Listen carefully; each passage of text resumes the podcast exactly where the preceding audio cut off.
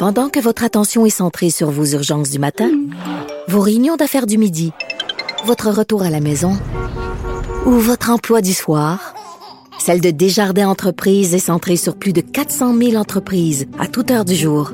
Grâce à notre connaissance des secteurs d'activité et à notre accompagnement spécialisé, nous aidons les entrepreneurs à relever chaque défi pour qu'ils puissent rester centrés sur ce qui compte, le développement de leur entreprise. IGA est fier de présenter l'émission À vos affaires. Pour économiser sur votre panier d'épicerie, surveillez les offres et promotions de la circulaire disponible à IGA.net chaque semaine. IGA, vive la bouffe et les bonnes affaires. Vous vous demandez si les plantes ressentent de la douleur? Ou encore, comment est-ce que les daltoniens voient le monde? Le balado en cinq minutes est pour vous.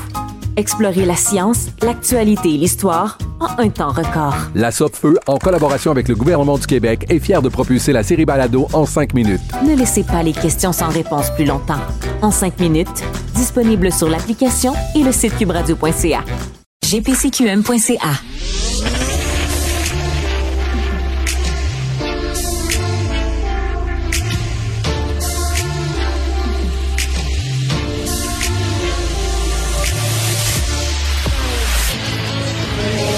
s'engage dans le débat pour trouver des solutions. Elle est confrontée pour améliorer. Intelligente, réfléchie, perspicace. Marie Montpetit. Rarement une élection partielle aura fait autant parler. Je parle évidemment de l'élection partielle dans la circonscription de Jean Talon à Québec, suite à la démission de la députée caquiste Joël Boutin. On en parle. Il n'y a pas une journée qui n'a pas amené son lot de péripéties. Il n'y aura pas à dire. Ça va être, euh, c'est divertissant jusqu'à maintenant et ça s'enligne pour euh, continuer d'être divertissant.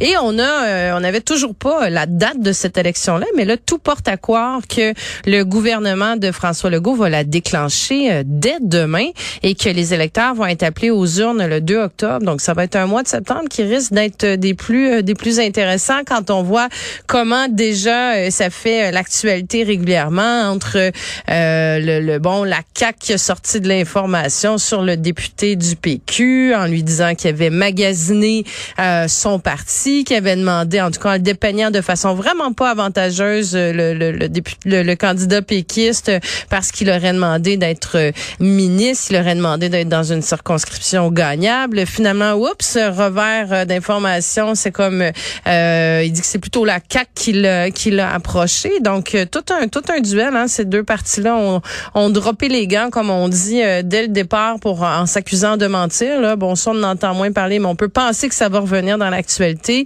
Pendant ce temps-là, on a le candidat de QS qui est le candidat euh, ben, que le parti voulait pas vraiment parce qu'il souhaitait plutôt avoir une candidate féminine, mais que les militants, eux, ont choisi Olivier Bolduc. Donc, euh, ça aussi, ça a quelque chose d'un petit peu particulier. La candidate du Parti libéral du Québec, qui, elle, a été euh, annoncée, mais qui euh, n'a pas d'opinion sur le troisième lien, qui est quand même le dossier majeur qui fait parler à Québec depuis des mois, voire des années aussi. Donc, ça va être bien intéressant de voir comment elle va se positionner.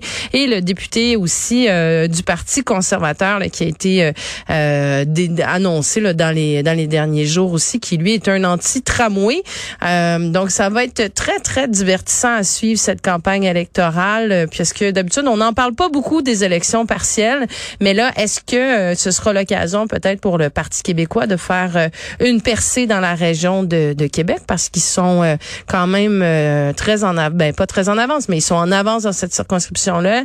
Ils ils sont très actifs aussi et ça pourrait être un point tournant aussi si la CAQ venait à perdre la circonscription euh, alors qu'elle l'avait gagnée pour la première fois en 2019 face à une circonscription qui est historiquement libérale. Elle l'avait gagnée avec Joël Boutin. Si elle le perdait, parce ben, que ce serait euh, une, ce serait déjà une première défaite pour euh, pour le gouvernement de Legault depuis son entrée au pouvoir en 2018. Est-ce que ça voudrait dire que le vent tourne?